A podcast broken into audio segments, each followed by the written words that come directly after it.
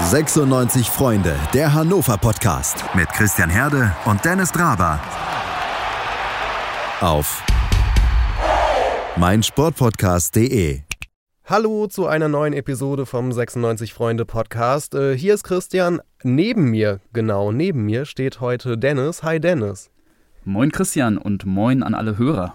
Und am anderen Ende der Leitung ist heute ein besonderer Interviewgast, Ewald Lienen. Als Spieler ist er UEFA-Pokalsieger geworden. Zwischen März 2004 und November 2005 war er Trainer bei 96. Heute ist er technischer Direktor beim FC St. Pauli in Hamburg und im letzten Jahr hat Ewald Lien seine Autobiografie herausgebracht. Ich war schon immer ein Rebell, mein Leben mit dem Fußball. Das Buch ist im Pieper Verlag erschienen. Und außerdem dürfen wir natürlich noch hinweisen auf seinen Podcast, der 16er mit Michael Born. Äh, den findet ihr überall, wo es Podcasts gibt. Ich sage Hallo Ewald Lienen. Hallo Christian, äh, hallo Dennis. Ich freue mich. Schön, dass das geklappt hat. Was ist Ihnen eigentlich am meisten von Ihrer Zeit bei Hannover 96 in Erinnerung geblieben? Oder anders gefragt, haben Sie Gute Erinnerungen, schlechte Erinnerungen? Was fällt Ihnen ein beim Stichwort Hannover 96? Also das Erste, was mir einfällt, ist, dass meine Frau und ich uns dort äh, sehr, sehr wohl gefühlt haben. Wir haben, ähm, wir haben mitten in der, in der Altstadt äh, gewohnt, in der Nähe vom, also am Ballhofplatz sogar direkt.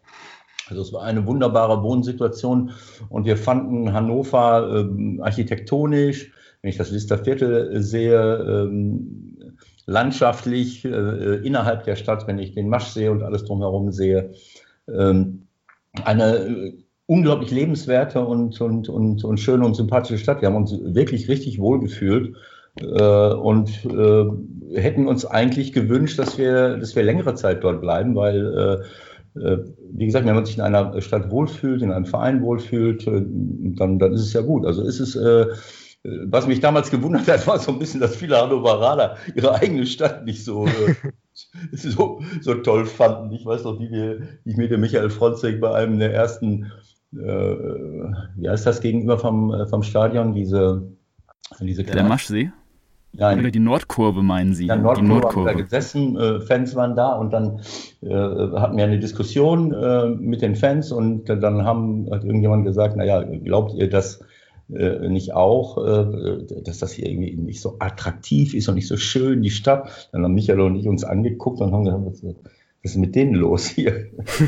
Und dann hat Michael nur gesagt, er kommt doch mal nach Mönchengladbach. Also äh, es ist natürlich ein Phänomen, ein, weiß ich nicht, ob man deutsches Phänomen sagen darf oder soll, dass man immer erst das Negative sieht. Das ist bei vielen Menschen so. Man, äh, anstatt sich auf das zu fokussieren, was schön ist, was positiv ist, was, was gut ist, äh, äh und sich über das zu freuen, was man hat, guckt man immer, äh, oder gucken viele Menschen nach dem, was, äh, was nicht so schön ist. Und das ist, das zieht sich durch unsere gesamte Gesellschaft leider Gottes. Und wir haben uns da super wohl gefühlt in Hannover.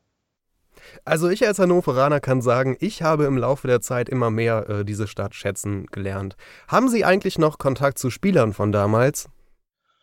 Ja, in, in, im Laufe der Jahre immer mal wieder, aber jetzt hm. nicht so ähm, äh, regelmäßig und, und, permanent, aber am meisten äh, immer mal wieder mit Per Mertesacker durch Gespräche, durch Spiele, die wir gemacht haben mit der Mertesacker Stiftung, äh, äh, durch Telefonate, Podcasts, äh, also selbst äh, Kruppi, mit dem habe ich auch mal äh, Kontakt gehabt, Krupnikovic. Also ich will jetzt keinen äh, äh, Thomas Bredaric. Also in all den Jahren äh, ist es immer, äh, immer wieder zu, äh, zu Kontakten gekommen, aber jetzt nicht so, dass man, dass man jede Woche ähm, mit bestimmten Leuten zu tun hat. Ja, viele Menschen hier in Hannover, die haben die Zeit mit Ihnen noch sehr gut in Erinnerung. Und gestern habe ich mit einem Bekannten von Ihnen gesprochen und der wollte doch einen kurzen Gruß an Sie ausrichten. Und ich habe hier seine Sprachnachricht. Die möchte ich einmal kurz abspielen. Hallo Trainer, ich hoffe, dir geht es gut und dass du gesund bist, du und deine Familie. Äh, ja, ich erinnere mich gerne an Zeiten, wo du Trainer bei uns warst und am liebsten haben wir mit dir Kreis gespielt. Man hat das Unterschied nicht gemerkt. Ich weiß nicht, ob es heute noch so gehen würde, aber ich gehe davon aus, dass du dich immer gut ernährst und viel Wasser trinkst. bleib gesund und munter und steig mal mit St. Pauli auf. Ja, alles Gute. Ja, Altin habe ich zwischendurch immer mal wieder äh, getroffen. Das war, äh, also wir hatten ja damals eine richtig tolle Mannschaft, das, das muss ich sagen. Ähm, wie so oft, wenn ich irgendwo angefangen habe, dann habe ich oft eine Top-Mannschaft gehabt. Dann haben wir gute Leistungen gebracht. Und diese guten Leistungen, die führen dann in kleineren Vereinen oft dazu, dass du wichtige Spieler verlierst. Und so war es damals auch. Äh, äh, als ich dann, äh, also erstmal haben wir ja den Klassenerhalt geschafft, dann haben wir eine, äh, mit leichten Anlaufschwierigkeiten eine äh, Top-Runde gespielt. Äh, aber dann habe ich natürlich ganz, ganz wichtige Spieler verloren, weil wir halt wirklich eine gute Runde gespielt hatten. Und dann ist der äh, Jonathan de Guzman nach Deportivo La Coruña gegangen. Das war damals die Top-Mannschaft. Und ich hatte, wir hatten damals mit Altin und, äh, und, und Jonathan äh, zwei, äh, zwei so bissige und aggressive Mittelfeldspieler, da ist gar keiner durchgekommen. Und da konnte Kruppi davor als Dirigent und Torschütze natürlich alles machen, was er wollte. Thomas Bredaric ist, glaube ich, nach äh, Wolfsburg äh, gegangen danach. Also äh, wir haben äh, ganz wichtige, wichtige Leute äh, verloren. Und ähm, ja, dann war es halt nicht mehr ganz so einfach, ähm, das, das zu halten. Aber äh, das hat einen riesen, riesen Spaß gemacht, damals mit diesen Jungs äh, zu arbeiten. Sie waren äh, damals derjenige, der den noch unbekannten Youngster Per Mertesacker ins kalte Wasser der Bundesliga geworfen hat. Wie kam es damals zu der Entscheidung? Naja, also ähm, ähm, ich habe ja äh, den Ralf Randig äh, abgelöst, mit dem ich in all den Jahren immer ein gutes Verhältnis hatte. Aber der Ralf war auch damals schon äh, auf dem Trip in erster Linie äh, guten Fußball spielen äh, zu wollen. Das hat er auch beibehalten, aber dann hat er äh, im, im, Laufe der Jahre ist er zu Clubs gegangen, wo er sich das auch leisten konnte, die besten Spieler zusammenzuholen, die, die nötig sind. Und zu dem Zeitpunkt hat er wirklich äh, ja, Abwehrspieler mussten in erster Linie hinten rausspielen. Ich, ich weiß noch, wie ich das beobachtet habe in der Saison, äh, was war das, 3-4, ähm, wo Hannover in Abstiegsgefahr geriet, bevor ich dann verpflichtet wurde. Da haben sie, da haben sie mit der Abwehr hochgespielt, so fünf Meter hin, äh, kurz vor der Mittellinie, mit Vinicius und Konstantinidis. Beides hervorragende Techniker, hervorragende Fußballer, aber relativ unverdächtig schnell zu sein. Äh, ich kann mich an ein Spiel erinnern, da haben sie gegen Hertha BSC auf eigenem Platz 0-6 verloren, gegen Voronin und äh, noch irgendein anderer, der, äh, der super schnell war. Und für mich war völlig klar, wenn man den Klassenerhalt schaffen will, das, ist, das gilt auch heute noch, dann musst du in der Abwehr gut dastehen.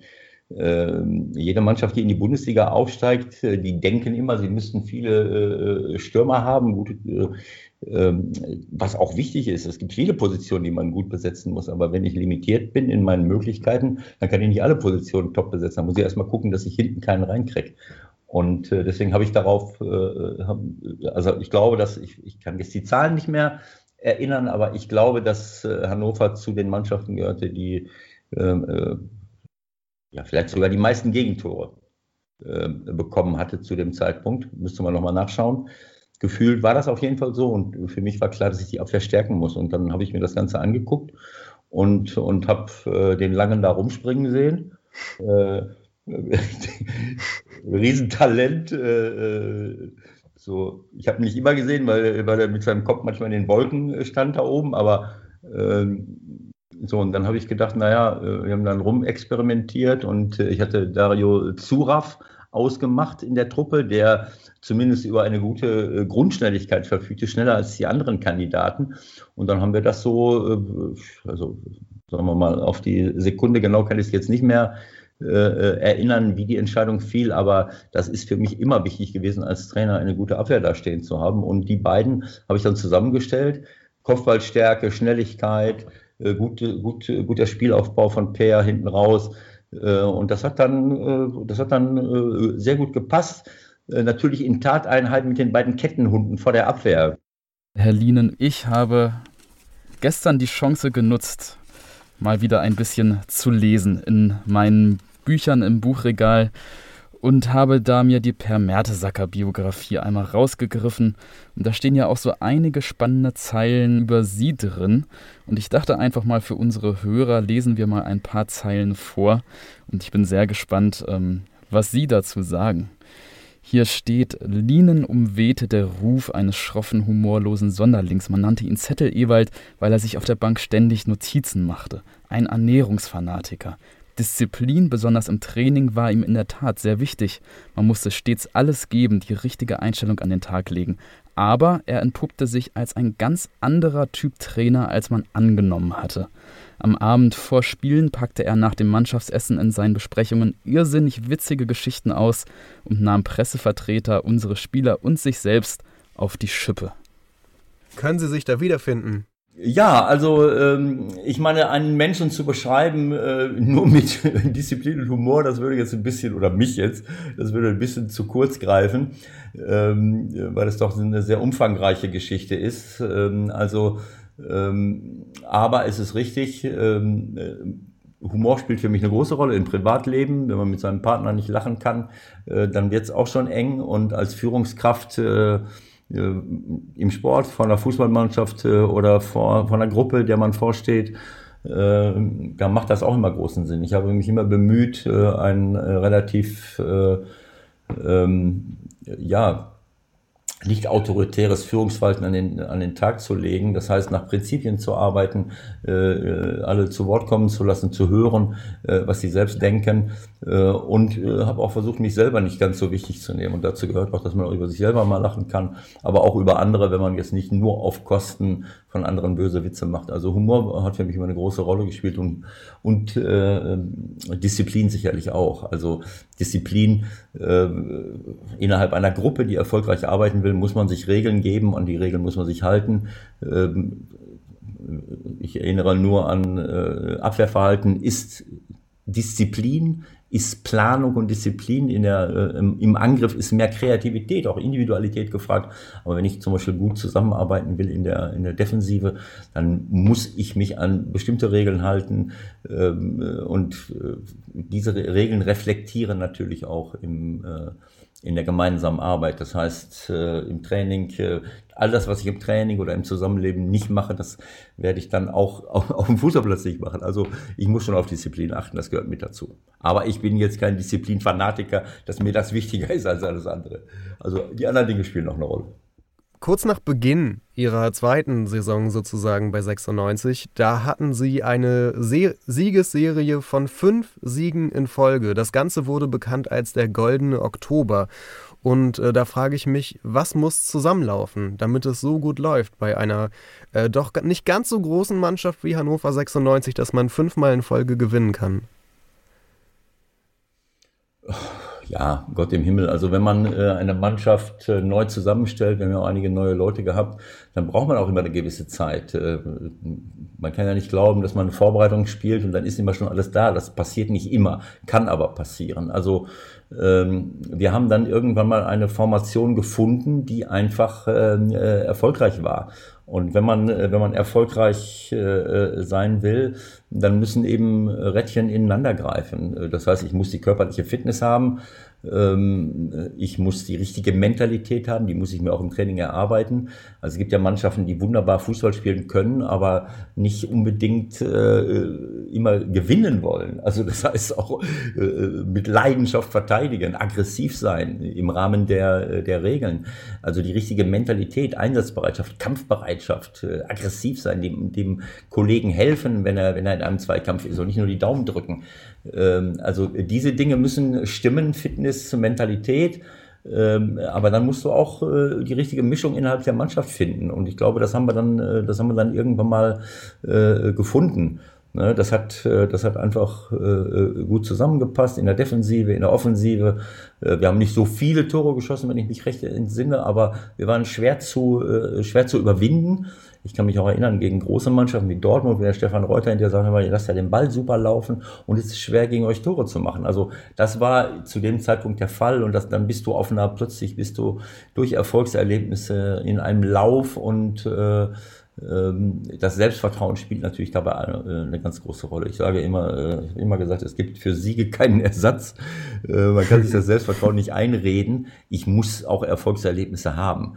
Aber ich muss auch äh, einer Mannschaft als Trainer vermitteln, äh, dass es nicht nur um das Ergebnis geht. Es gibt auch Spiele äh, und Situationen, wo man einfach die Ergebnisse, da hat man eine Ergebniskrise, aber keine, keine physische oder taktische oder fußballerische Krise. Das gibt's ja auch. Äh, dass man, das habe ich auch schon oft erlebt. Das hat alles gepasst und alle haben uns, wir haben uns alle angeguckt und haben gesagt, wieso gewinnen wir denn keine Spiele? Das kann doch gar nicht sein. Äh, also das ist eine, man muss da genauer hingucken, dafür brauchen wir ein bisschen Erfahrung und, und in diesem Oktober hat wirklich super alles zusammengepasst und wir haben da die Grundlage für eine gute Saison gelegt. Ich habe gerade noch mal Interesse halber mir die Formation rausgesucht, denn ich schwärme ganz gerne da davon, von den damaligen Zeiten, so fast so sehr wie von den Europa League-Zeiten mit Hannover 96. Da stand im Tor Robert Enke, die Viererkette war dann Sharonololo, Mertesacker, Surav und Tarnat, äh, Lala und de Guzman, Krupnikovic im Mittelfeld, vorne dann Silvio Schröter, Daniel Stendel, Thomas Christiansen, Jerzy Steiner auch noch als Backup gehabt auf der Bank. Ähm, das war doch irgendwie eine tolle Truppe damals, fand ich zumindest. Die haben menschlich einfach gut äh, zusammengepasst und deshalb waren wahrscheinlich dann auch diese, ja, diese Erfolge möglich, die man der Truppe vielleicht gar nicht so zugetraut hat. Was, wo war denn eigentlich der Tranquilo Banetta? Der muss auch dabei gewesen sein, ne? Tranquilo Banetta klingt danach, als ob Sie auch gute Erinnerungen an ihn haben.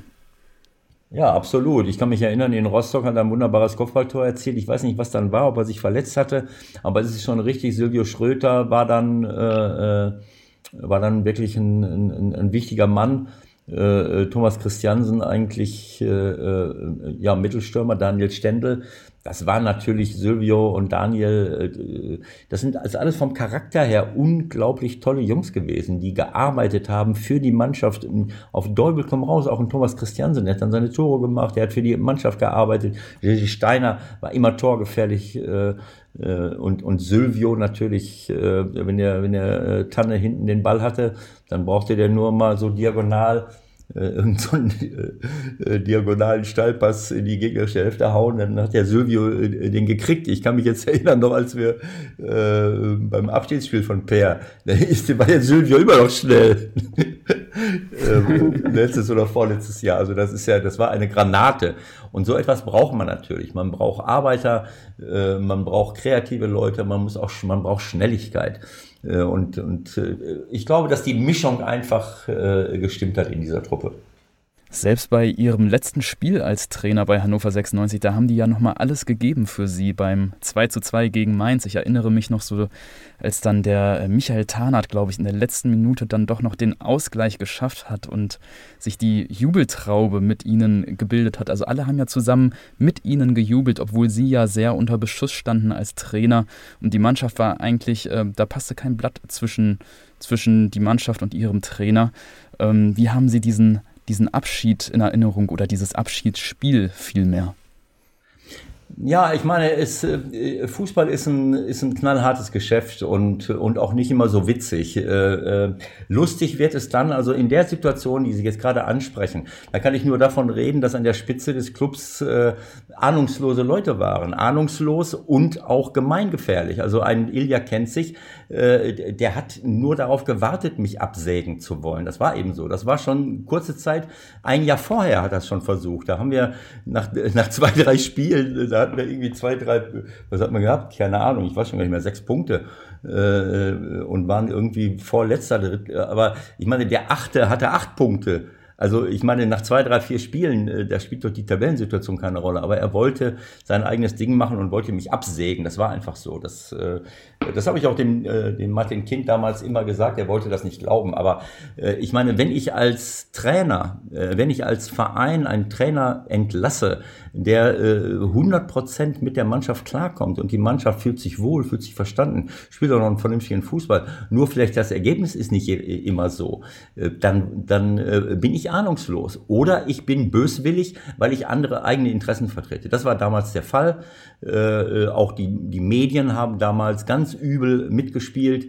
Äh, da waren einige Gestalten, leider Gottes muss ich dabei äh, sagen, äh, da in der, in der Medienlandschaft von Hannover, äh, die ihr eigenes Ding äh, gemacht haben und auch sich mit Ilja Kenzig ins Bett gelegt haben oder mit äh, Dinge über mich verbreitet haben, die mit der Realität nicht viel zu tun hatten. Und dann, äh, das ist mir in all den Jahren eigentlich nie passiert, dass in einem Stadion Leute, äh, selbst wenn ich zehnmal hintereinander verloren hatte, dass jemand gerufen hat, Lieden raus. Das ist mir nie passiert, weil ich immer ein Top-Verhältnis zu den Fans hatte. Aber es ist mir auch nie passiert, so wie in Hannover, dass eine Medienlandschaft auf übelste Art und Weise gegen mich gearbeitet hat. Und da waren leider einige dabei damals. Ähm, und davon haben sich viele beeinflussen lassen.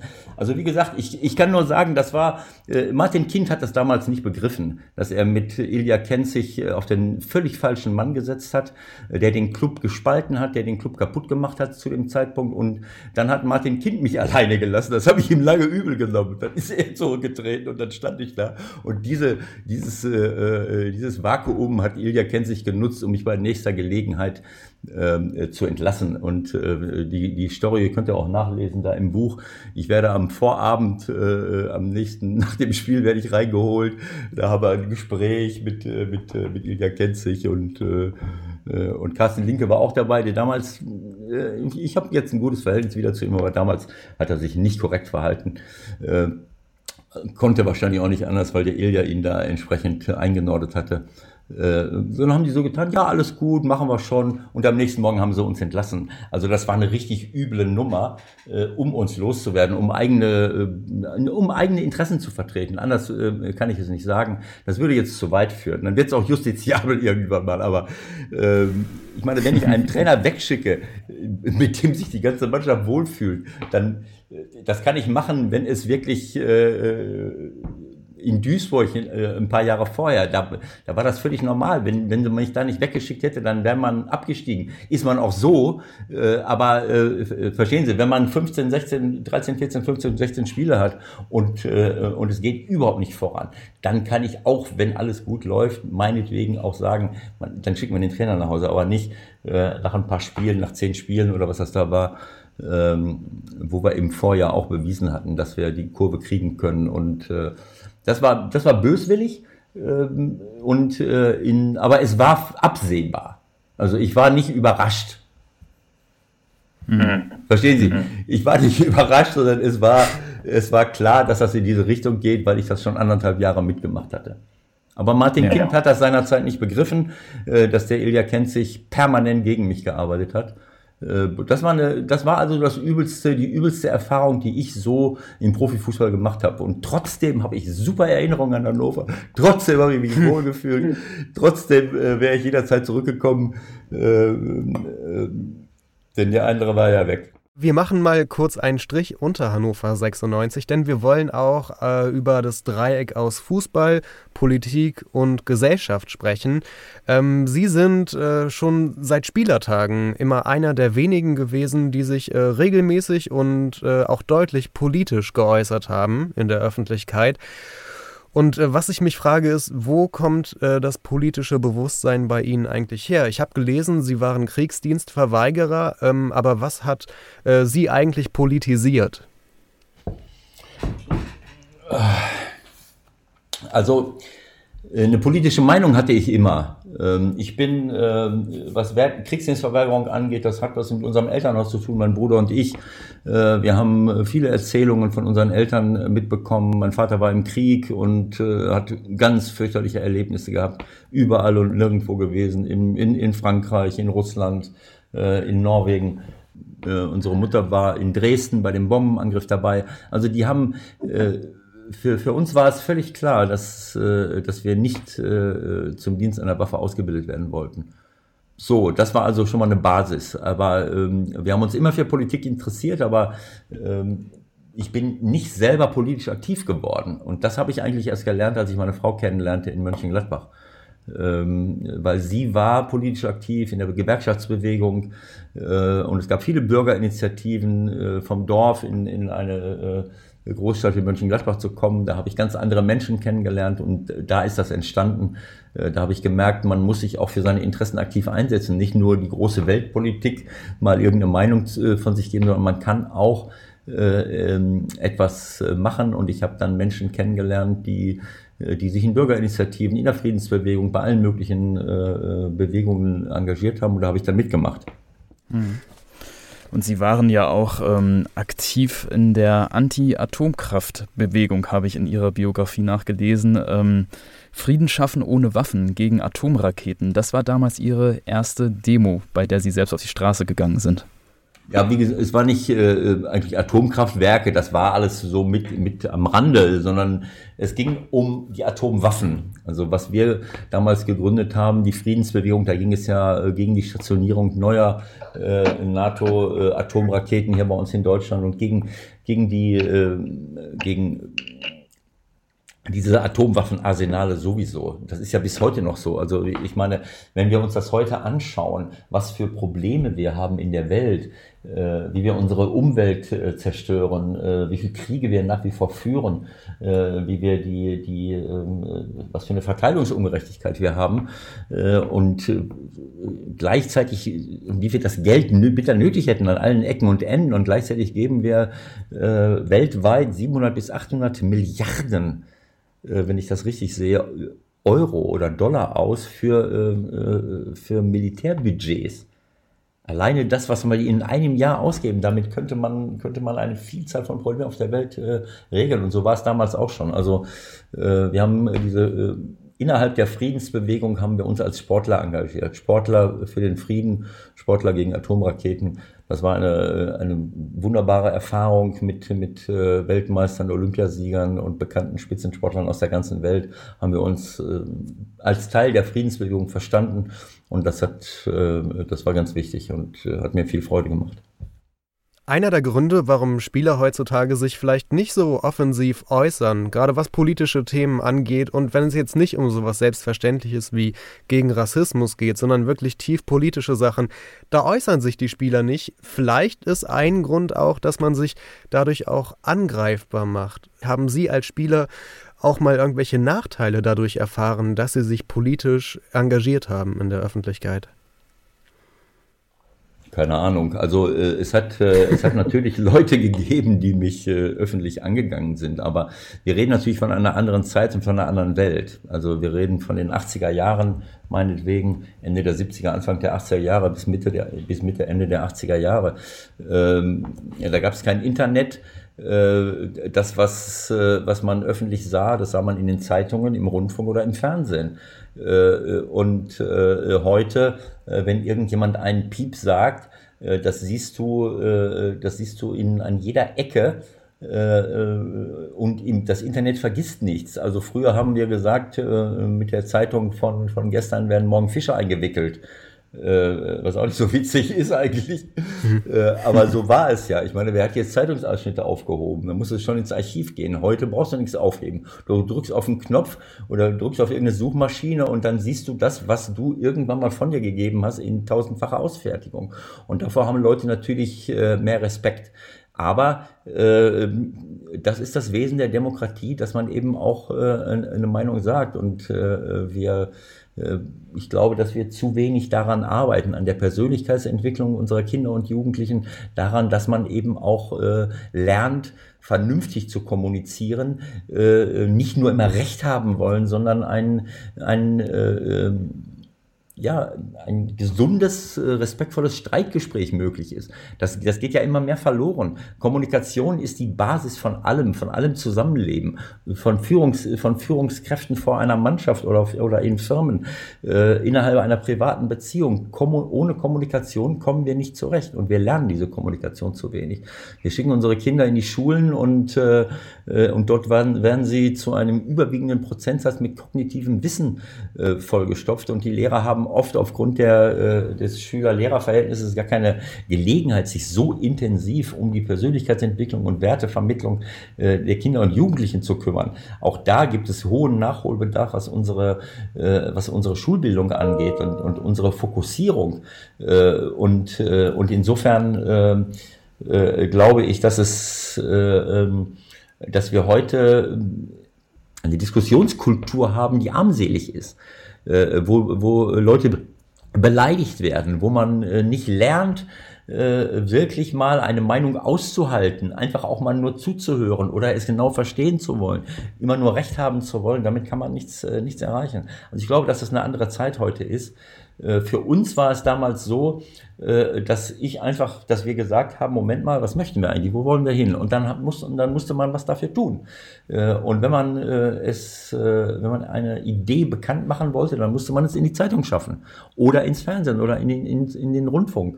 So, wie schafft man es in die, in die Zeitung? Durch Masse oder durch Bekanntheit. So, deswegen habe ich mitgemacht. Ich habe mir nicht eingebildet, dass ich jetzt schlauer bin als, als viele andere Menschen. Aber ich habe im Laufe meiner Karriere tausende von Briefen bekommen, die hier alle in irgendwelchen Aktenordnern rumstehen, von Leuten, äh, die, äh, die sich gefreut haben über das, was ich zu bestimmten Themen gesagt habe, weil sie gesagt haben, das ist eine Stimme. Äh, endlich jemand oder das ist jemand, der etwas sagt, was wir auch denken, aber und wir werden nicht gehört. Oder du musst eine 100 Kilometer Menschenschlange bilden. Das kannst du aber auch nicht alle fünf Minuten machen. Du musst ja auch noch irgendwie arbeiten und, und musst für deinen Lebensunterhalt sorgen. Also ähm, das waren die beiden Mittel, etwas, etwas Aufmerksamkeit zu erregen. Und heute brauchst du ja nur auf den Knopf drücken. Äh, du brauchst gar nicht mhm. aufstehen. Du kannst ja aus dem Bett raus, kannst du irgendwelche Tweets absetzen äh, oder wie die Dinger heißen und dann weiß die ganze Welt, was du, was du denkst. Äh, ähm, das ist wieder eine Diskussion für sich, aber ich glaube, davor haben viele, viele ähm, Spieler oder viele Menschen eben auch, eben auch Respekt. Es ist, es ist nicht so einfach, aber es gibt keine Alternative dazu, dass wir unsere Meinung sagen müssen und dass wir endlich unsere ureigensten Interessen durchsetzen müssen. Dazu muss man was tun. Und äh, ich bin aber zuversichtlich, dass immer mehr Menschen das begreifen und auch in verantwortungsvollen Positionen begreifen, dass sich etwas ändern muss. Denn ich sehe immer mehr Menschen, auch in Firmen, in Organisationen, überall, die, die oft weiter sind als unsere Politiker, äh, die begreifen, wir müssen etwas verändern, wir müssen an unserer Art zu wirtschaften etwas verändern, an unserer Art, unsere Gesellschaft zu organisieren, sonst äh, geht das Ganze den Bach runter. Und da bin ich sehr äh, äh hoffnungsvoll, ehrlich gesagt. Ihr Trainervorgänger bei Hannover 96, Ralf Rangnick, hat während seiner Zeit in Leipzig mal gesagt, der Fußball solle sich unpolitisch halten oder aus der Politik raushalten. Was sagen Sie Leuten wie ihm?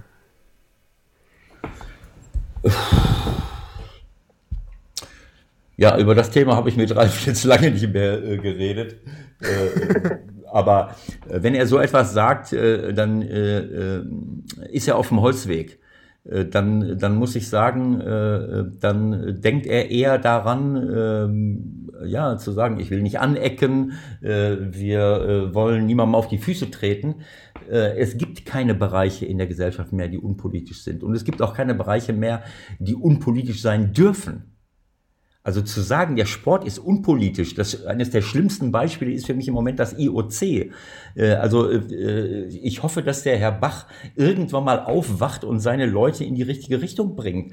Also zu sagen, es ist mir völlig egal, ob ich zum Beispiel äh, mit, mit, mit einem Diktator wie Lukaschenko in Weißrussland zusammenarbeite. Hauptsache, wir machen irgendein Sportereignis, der mittlerweile die, die, die, die Sportler, die, äh, die Bach mit seiner, äh, mit seinem IOC mit Goldmedaillen und, und was weiß ich was für Medaillen ausstattet, einsperren lässt, foltert, was weiß ich was alles macht. Also sich aus der Politik herauszuhalten als Sport, das ist nicht nur blauäugig, das ist, äh, ähm, ähm, ja, wie soll ich es sagen? Äh, das ist äh, unakzeptabel und, äh, ähm, und äh, mir, mir, mir fällt immer das passende Wort nicht ein. Also ähm, Sport ist noch nie unpolitisch gewesen. Der Sport wird immer.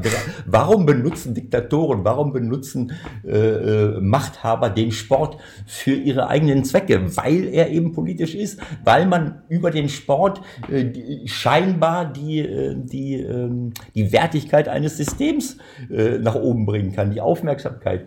Äh, wir haben es in Argentinien 1978 gesehen, ein eine Militärdiktatur, die Menschen reihenweise umbringen lässt, äh, veranstaltet eine, eine, äh, eine WM, in dem sie eine PR-Agentur aus den USA verpflichten, um, um gut dazustehen. Wunderbar. Was, was ist in Russland gewesen 1980? Überall und nirgendwo wird Sport dazu benutzt, von wichtigen, von wichtigeren politischen Themen abzulenken. Und der Sport darf sich nicht zum Erfüllungsgehilfen von diesen Dingen machen. Also wenn Ralf Rangnick sagt, Sport muss sich aus der Politik raushalten, dann muss ich sagen, äh, ist er für mich komplett auf dem Holzweg. Wir müssen uns im Gegenteil einmischen. Jetzt kann man sich fragen, was meint er mit dem Sport? Äh, aber wenn ich Sportler bin, ich meine, dann darf sich ja gar kein Mensch einmischen. Äh, jede Firma möchte unpolitisch sein, aber wenn ich Sportler bin, bin ich gleichzeitig auch äh, Bürger eines, äh, eines Landes. Wenn ich Sportfunktionär bin, wenn ich an der Spitze vom DFB stehe, ja, ich meine, ich brauche ja nur meine eigene, meine eigenen Statuten lesen, meine eigene Präambel lesen und, und, und lesen, wofür steht denn so ein, ein äh, äh, eine Sportorganisation. Der Sport steht weltweit, das steht bei der IOC, das steht beim, äh, bei den Fußballorganisationen, bei der FIFA, überall steht es drin, äh, für all diese Werte, die wir seit Jahrzehnten mit Füßen treten. Dafür steht der Sport. Also muss er sich auch einmischen und kann nicht sagen, äh, nee, da haben wir nichts mit zu tun. Das wäre äh, fatal und, äh, und unanständig. Hm. Also Sie sagen auf jeden Fall, der Sport muss politisch sein. Hat er dann auch das Potenzial, dann auch für eine bessere Gesellschaft zu sorgen? Steckt so viel Power und Energie im Sport drin, dass diese positiven Entwicklungen möglich sind? Also was passiert denn jetzt gerade? Was passiert in der, in der Welt? Wir reden alle von Nachhaltigkeit. Wenn wir es nicht schaffen, äh, die, äh, die äh, Erderwärmung, wir reden immer so von ein, zwei Grad, da kann sich gar kein Mensch was drunter vorstellen. Wir haben jetzt schon Dürreperioden, Brände, Stürme, Hurricanes bis zum Abwinken. Wenn das jetzt bei uns jeden Tag wäre, dann wäre hier, hätte sich schon alles geändert. Dann würden wir schon keine einzige, keinen einzigen Liter Öl mehr verbrennen und, und Gas, wenn das bei uns vor der Haustür wäre. Nein, das, das schlossen wir aus. Das, das, das können die äh, äh, in, auf der Südhalbkugel, können die das, was wir zu 80 Prozent an, äh, an Klimakatastrophe produziert haben, können die da unten zu 80 Prozent ausbaden. Die haben gar nichts damit zu tun. Die haben es gar nicht verschuldet. So, das heißt, ähm, wir reden alle, um überleben zu können, damit die Natur überlebt, reden wir von Nachhaltigkeit. Wir reden von Klimaschutz, um die Klimakatastrophe aufzuhalten. So, betrifft das, wen betrifft denn das? Das betrifft uns alle. Das betrifft nicht nur irgendwelche großen Firmen, das betrifft auch Fußballvereine. Jeder Fußballverein, jede Firma, jeder äh, kleine und mittlere äh, Unternehmer kann in diese Richtung mitdenken und arbeiten. Wie stelle ich denn eigentlich meine Energie zur Verfügung? Da muss ich nicht, äh, da muss ich nicht Atomstrom oder, oder, oder schmutzigen Strom nehmen. Ich kann heutzutage mit wenig Investitionen äh, mir selbst den Strom, Strom auf saubere, grüne äh, Art und Weise produzieren. Über Windenergie, über Solarstrom, über Wärme Wärmepumpen, über was auch immer. So, da, so und dieses Thema Nachhaltigkeit gilt eben auch für alle äh, Profivereine, für, für jeden Sportverein. Wieso machen wir das nicht als Basis, als Grundlage auch für die Lizenzierung? Das hat Andreas Rettich gefordert, das fordere ich auch. Und das ist ein Thema, womit wir uns, uns beschäftigen müssen. Wir können auch nicht bei unseren Merchandising-Produkten äh, sagen, naja, das wäre schön, äh, wenn, wenn die großen äh, äh, Unternehmen äh, nicht mehr äh, die Arbeiter äh, in, in, in, in äh, in Asien ausbeuten äh, und, und irgendwo äh, äh, billige Klamotten für ein paar Euro äh, äh, zusammenschustern lassen, äh, mit denen man Milliarden Gewinne macht und die da unten verdienen nichts daran äh, und, und, und sterben noch dabei, wenn so ein Gebäude zusammenstürzt. Da muss ich auch als Bundesligist, der Trikots herstellen lässt, der Merchandising-Produkte herstellen lässt, mich fragen lassen, Moment mal, was willst du dazu beitragen? Und der Sport hat eine riesengroße Strahlkraft. Äh, viele Millionen Menschen weltweit sind Anhänger von, wenn ich nur den Fußball sehe, von Fußballvereinen, äh, von Nationalmannschaften. Also habe ich doch eine Vorbildfunktion. Da kann ich doch nicht, auf was wollen, wollen wir denn warten? Dass andere etwas verändern? Ich muss es selber machen. Und das ist für mich die Hoffnung, die ich habe, dass Sportorganisationen, Sportvereine äh, in diese Richtung gehen und, und mitmachen. Äh, jedes, es heißt immer so schön, was soll ich als Einzelner machen? Das ist Blödsinn. Äh, Im Gegenteil, alle großen Veränderungen auf der Welt sind durch eine Minderheit von 10, 14 Prozent der Menschen angestoßen worden. Und da, da haben wir immer mehr und es geht immer mehr in diese Richtung. Das heißt, jedes bisschen, was wir tun, mhm. äh, und das gilt, äh, hat Strahlkraft und im Sport äh, erst recht. Also ähm, insofern äh, äh, kann Sport alleine die Welt nicht verändern, aber ich bin auch in der Verantwortung, äh, etwas in diese Richtung zu tun. Hm, hm. Sport ist ja jetzt sehr abstrakt, ganz konkret einmal gesagt oder gedacht. Wer muss denn vorweggehen? Sind es die einzelnen Fußballer, die sich jetzt auf die Bühne stellen sollen und äh, für eine bessere Welt eintreten sollen oder vielleicht auf ihren Instagram, äh, Social Media Kanälen? Oder sind es doch eher die Vereine oder die, sage ich mal, das System? Also diese Frage, wer muss sich zuerst rühren? Ist es das Individuum oder ist es das System, was sich verändern muss? Und wer kann den, den Anschub geben, den Stein ins Rollen bringen? Ähm, was ist da Ihre Ansicht? Also es gibt ja, ähm, es gibt ja seit Jahren so eine, so eine Diskussion, die ich für völlig abwegig halte. Äh, und zwar ist das diese Diskussion, äh, die ähm, den Umweltschutz und äh, die, äh, die Klimaschutzmaßnahmen zu individualisieren. Es gibt so äh, viele Leute, die, die sagen, äh, naja, das ist diese sogenannte Glaubwürdigkeitsdiskussion. Ne? Was fährst du für ein Auto, fliegst du durch die Welt, was machst du hier, was machst du da, was machst du dort? Also ähm, ich glaube, dass es viele, viele Menschen gibt, die sich äh, wirklich äh, vernünftig verhalten, die versuchen vernünftig zu konsumieren, die versuchen äh, ihren kleinen Beitrag äh, dazu zu leisten, äh, auf einer individuellen Ebene, dass die Welt ein bisschen besser wird. Und wir wissen, wovon wir da reden. Aber die Verantwortung von den Politikern wegzunehmen, die die Rahmenbedingungen setzen, das ist eine derartiger Holzweg und das ist derartig fatal gewesen in all den Jahren. Das hat dazu geführt, dass wir jetzt in dieser Situation sind. Wir haben äh, viele, viele Politiker, die sich von der Wirtschaft haben kaufen lassen.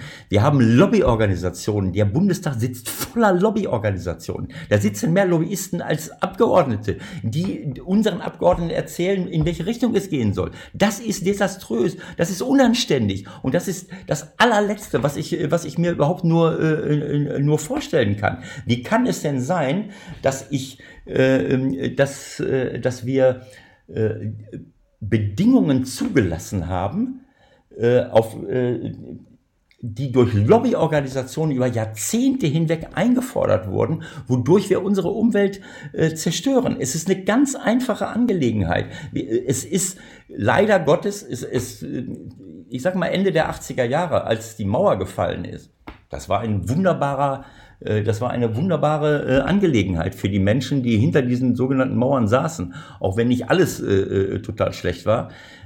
aber was dann passiert ist, das ist ein Riesenrückschritt für alle, für uns alle in der Welt gewesen nämlich dass der Kapitalismus, wenn man ihn so nennen will, dass diese Art der kapitalistischen Wirtschaftsweise sich ungebremst, ungezähmt verbreiten konnte. Und das mit Hilfe von Lobbyorganisationen und von Politikern, die das geglaubt haben, dieses neoliberale Denken. Wir müssen die, den Einfluss des Staates zurückdrehen. Wir, wir privatisieren. Wir dürfen der, dem freien Markt keine Fesseln anlegen. Das ist alles nur aus Eigeninteresse passiert. Das ist äh, der Grund dafür, warum wir jetzt in, vor der Situation stehen, dass wir, dass wir jetzt schon 60, 70 Prozent, in manchen Gegenden 60, 70, 80 Prozent aller Arten verloren haben. Wir zerstören die Natur, wir zerstören unsere Lebensgrundlagen nur damit wir dem Gott des Profites, dem Gott äh, des schnellen äh, Gewinnes äh, huldigen. Und davon profitieren einige wenige. Also äh, gerne, ist, ich, es ist jeder willkommen, etwas dafür zu tun, aber äh, in, im individuellen Konsumverhalten, äh, in, in, in dem, was ich persönlich tue, aber gleichzeitig müssen wir alle einen riesen Druck machen auf die Politiker. Und dazu gehören auch die Unternehmer, die sich ihren eigenen Ast absetzen, wenn sie es nicht, wenn sie es nicht schon längst gemerkt haben. Alle müssen wir Druck machen darauf, dass wir politische Rahmenbedingungen brauchen, die bestimmte Dinge nicht mehr ermöglichen, die sich verunmöglichen. Sonst können wir den Laden dicht machen. Und deswegen ist das eine, eine irreführende Diskussion, das Ganze nur zu individualisieren, äh, so mit dieser Glaubwürdigkeitsdiskussion. Greta Thunberg fährt, äh, ist jetzt irgendwo hingef hingeflogen. Das ist bewusste Irreführung, um eben diese Dinge zu diskreditieren. Da gehe ich auf die Barrikaden, wie ihr unschwer feststellen könnt. Gut, also zumindest Sie sagen ja auch ein bisschen mehr Tiefgang oder mehr politisches Engagement bei den jetzigen Profifußballern ähm, könnte ja sein. Hat Nein, man zumindest so gesagt. zwischen den Zeilen herausgehört. Nein, das habe ich nicht gesagt. Oder? Das ist auch wieder eine, eine, eine irreführende Diskussion. Das ist oft, wird oft, warum wird das immer wieder gesagt von Journalisten?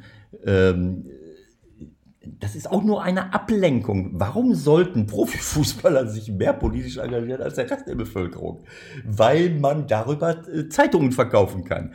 Der Gott des Gewinnes, der Gott des Profites beherrscht leider Gottes viele Bereiche unseres Lebens. Und dem müsst ihr euch auch stellen. Das muss euch klar sein. Wenn ein Journalist sagt, ja, aber die, äh, Sie sagen jetzt zu mir, ihr sagt jetzt zu mir, ja, müssen die Profifußballer nicht äh, politisch aktiver sein? Warum wird immer wieder der Profifußball äh, äh, wie soll ich es sagen, äh, thematisiert. Kein Mensch fragt, was ist denn mit den Rechtsanwälten? Was ist mit den, äh, keine Ahnung, äh, was ist mit den Investmentbankern? Die sind alle unverdächtig, weil die sowieso alle in ihre eigene Tasche wirtschaften, weil die Gewinne abschöpfen, die sie nicht verdienen. Ach, da, da braucht man sich nicht, verstehen Sie, was ich meine? Ich bin, äh, ja.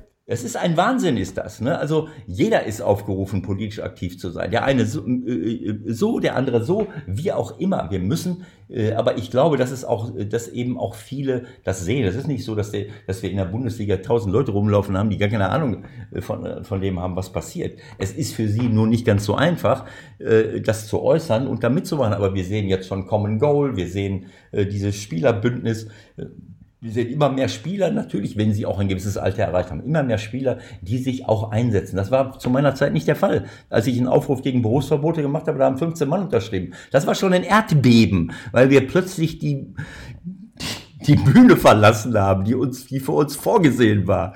Brot und Spiele. Wir sollten im Stadion gewinnen, damit die Leute den Mund halten. 15 äh, Leute, das war ein Erdbeben.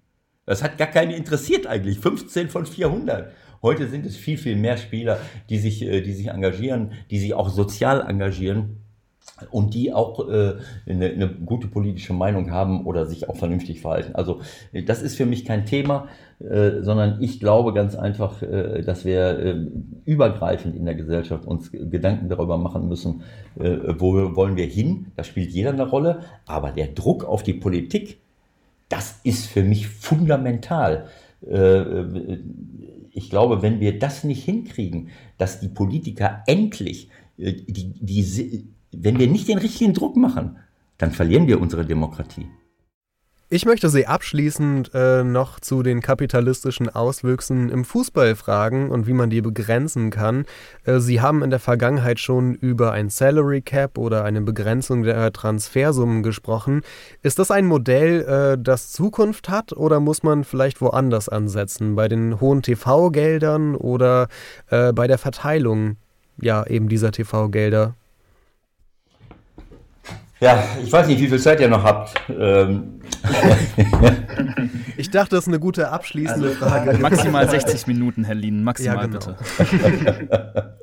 also, äh, ich habe das ja vorhin schon mal angedeutet. Der Fußball ist ein Teil der Veranstaltung und ähm, äh, die Kriterien, die wir, die wir in unserer Gesellschaft sehen, die sehen wir natürlich auch im Fußball. Und ähm, äh, da, ähm, wie, wie, wie soll ich es sagen?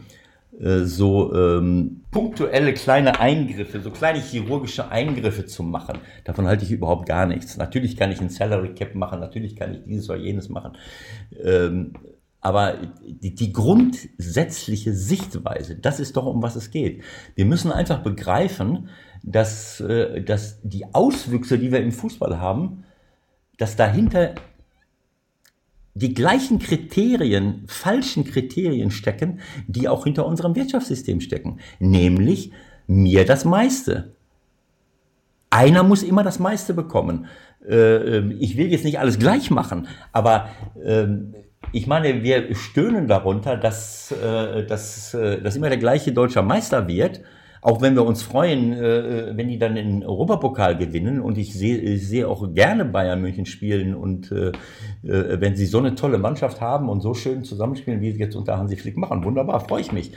Ähm, aber dann, dann dürfen wir auch nicht meckern, wenn sie immer wieder deutscher Meister werden weil die halt das meiste immer gewinnen, so wie wir es auch zugelassen haben, also das meiste Geld bekommen, so wie wir es auch zugelassen haben, dass, dass wir, äh, dass wir äh, Gelder, äh, äh dass Gewinne äh, generiert werden bei, bei, den, bei den großen äh, multinationalen Konzernen, die nicht, die unanständig sind. Wenn ich sehe, dass die ganz großen Firmen wie Google, Facebook, Apple, Microsoft und sie, und, und, und sie alle heißen, ich weiß jetzt nicht, welche Konzerne, wo ich jetzt die richtigen genannt habe, die hier teilweise in Europa gar keine Steuern bezahlen, die hier Milliarden Gewinne abschleppen, was weiß ich für äh, Kollateralschäden hinterlassen, die wir dann von euren Steuergeldern bezahlen können, wozu die nicht eine, eine Sekunde beitragen. Das lassen wir zu. Warum? Warum lassen wir, äh, warum lassen wir das zu, dass die, äh, dass die keine äh, Steuern zahlen? Weil der Gedanke immer der gleiche ist. Wir, wir leben in einer freien Wirtschaft. Wir, äh, Hauptsache, wir machen Gewinne. Wenn ich das sehe, die öffentlich-rechtlichen Fernsehanstalten, wunderbar. Da werden, da kann man alles über die Welt erfahren.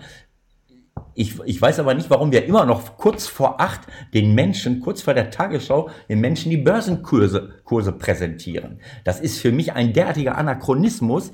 Äh, das ist ein Hohn. Es ist ein Hohn, den Menschen die Börsenkurse zu präsentieren für diejenigen, die genug Geld haben, um sich da Aktien zu kaufen und damit zu spekulieren und unverdiente Gewinne abzuschöpfen. Unsere Wirtschaft ist pleite gegangen 2008 wegen dieser Leute, wegen Investmentbanker, wegen Zockern und Wettern, die mit fremdem Geld äh, gegen die ganze Welt gewettet haben. Das ist unlauterer, äh, unlautere äh, Finanzgeschäfte, die wir aber alle zugelassen haben. Warum? Weil ja das einzige Kriterium unserer Wirtschafts, äh, äh unserer Wirtschaftsweise darin besteht, irgend, Hauptsache irgendeiner macht Gewinn. Wenn wir dieses Denken ohne Rücksicht auf Verluste, ohne Rücksicht auf Verteilungsgerechtigkeit, ohne Rücksicht darauf, was wir an der Natur anrichten und ohne Rücksicht darauf, in welche Richtung sich die Welt entwickelt. Und diese gleichen Kriterien haben wir im Sport auch. So, warum sollen wir die aufrechterhalten? Wenn ich, da kann ich kleine Korrekturen machen. Wenn ich jetzt sage, was soll ich jetzt sagen? 100 Millionen Euro? 50 Millionen Euro äh, als Ablösesumme? Äh, verstehen Sie?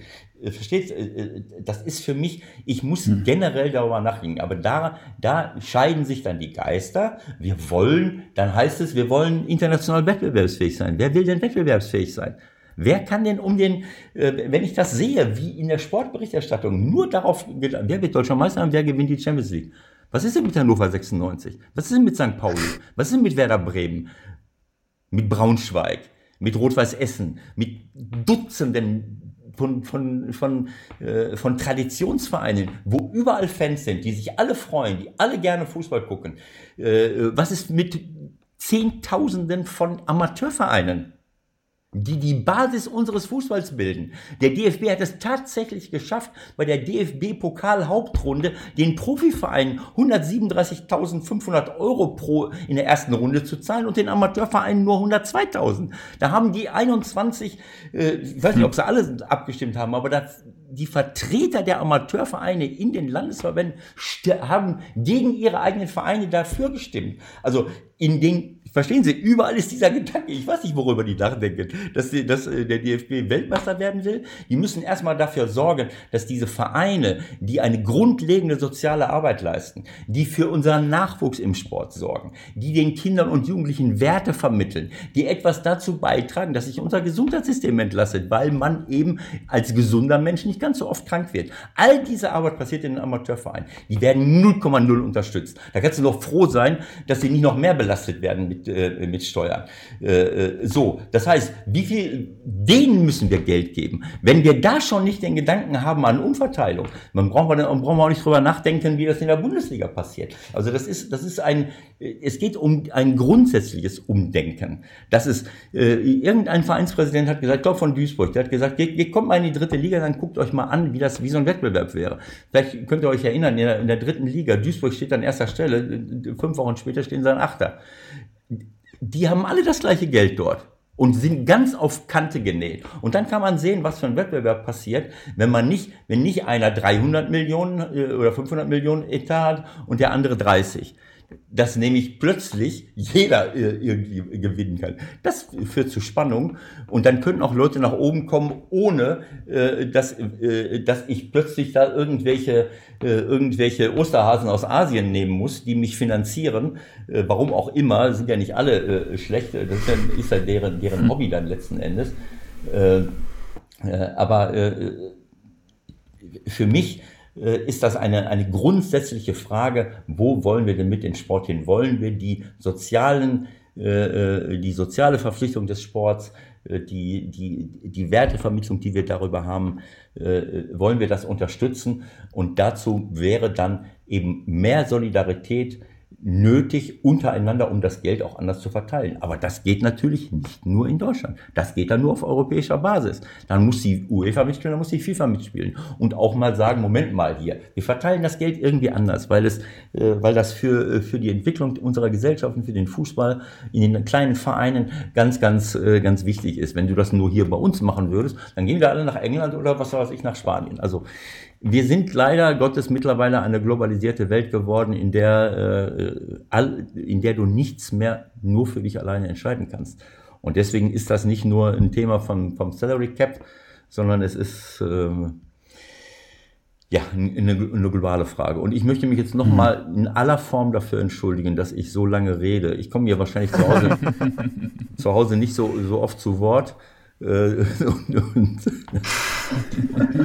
an alle Hörer, die jetzt noch da sind, und ich wette, es hat kein einziger abgeschaltet bei dieser Rede von Ihnen, Herr Lien. Sie haben ganz viel Grundsätzliches gerade thematisiert.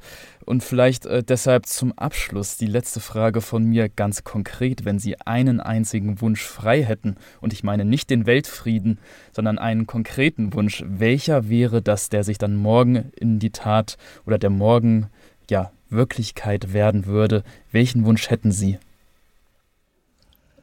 Ja, der, den, ich glaube, dass unser, unser Menschenbild sich ändern muss. Wenn wir das hinkriegen, dass, dass wir ein anderes Bild von der Welt äh, äh bekommen. Ähm, ja. äh, also äh, Rüdger Brechmann, das ist einer meiner Helden aus Holland, ein, ein, ein, junger Philosoph, der hat ein Buch geschrieben, im Grunde gut. Und ähm, im Grunde ist der Mensch gut, wenn man vernünftige Bedingungen äh, schafft. Und dazu gehört aber auch, dass man das Positive wahrnehmen will. Wir sind in einer Medienwelt, die leider auch nach den Kriterien funktioniert. Was verkauft sich am besten? Und am besten verkauft sich die negative Meldung. Es verkauft sich nicht die Meldung, äh, boah, gestern im, im Stadtteil äh, Listerviertel hat es nicht einen einzigen Einbruch gegeben. Wenn das jetzt passieren würde, dann wird kein Mensch schreiben. Aber wenn in 99% der Fälle kein Einbruch passiert oder kein Mord passiert, und es passiert aber einer, dann, dann, dann schreiben wir darüber. Und viele Menschen haben eine viel zu negative Sichtweise von der Welt, von, von anderen Menschen. Ich glaube, dass der Mensch im Grunde gut ist und dass wir die Bedingungen schaffen müssen und können, die dieses, äh, diese grundsätzlich positive Ausrichtung äh, zum, äh, zum Tragen kommen lässt, äh, dass wir nicht alle nur gegeneinander kämpfen um unseren Lebensunterhalt äh, zu sichern und dabei halt unsere, unsere Umwelt zerstören müssen. Weil äh, ich muss ja irgendwie, muss ich ja meinen Lebensunterhalt äh, äh, ähm, äh, dafür sorgen. Also wenn das der Fall wäre, dass wir endlich lernen, den Menschen gut zu sehen, uns auf das Positive zu fokussieren und eben auch äh, gemeinsam in, in einer Zusammenarbeit dafür sorgen, dass es uns, dass es mehr Menschen gut geht und nicht nur einigen wenigen dann sind wir auf dem richtigen Weg. Und dazu gehört aber auch der Rest der Welt. Denn wir leben hier seit Jahrzehnten, vielleicht sogar schon seit 200 Jahren, auf Kosten der südlichen Erdhalbkugel. Das kapiert nur keiner und, reibt sich verwundert die Augen, wenn dann hier äh, äh, mal 100.000 Leute hochkommen. Wenn wir das nicht schnellstens ändern, dann stehen hier nicht 100.000, sondern dann stehen hier äh, einige Millionen vor der Tür, äh, die in nicht mehr bewohnbaren Gebieten äh, äh, auch keine äh, Arbeitsplätze mehr, mehr finden. Und das haben wir dann verantwortet. Also dafür lohnt es sich, ein anderes Menschenbild zu bekommen, gemeinverträglicher zu sein und, und in diese Richtung zu denken. Dann, dann wäre ich schon sehr froh, wenn wir das hinkriegen würden. Ich finde, Herr Lienen, das ist ein ganz schönes Schlusswort. Ähm, ich möchte mich ganz herzlich bedanken für Ihre Zeit und für all die Gedanken, die Sie mit uns geteilt haben. Zum Abschluss, ähm, Sie und der FC St. Pauli beteiligen sich an etlichen ähm, ja, sozialen Aktionen, an Projekten, allem Möglichen. Und ich habe mich gefragt, gibt es vielleicht ein Projekt, eine Sache, auf die Sie unsere Hörer noch aufmerksam machen möchten, äh, was Ihnen besonders am Herzen liegt? Soziale Projekte sind super wichtig, weil soziale Projekte die momentanen Problemlagen äh, äh, bearbeiten. Also wenn es jemandem jetzt schlecht geht, dann muss ich dem helfen.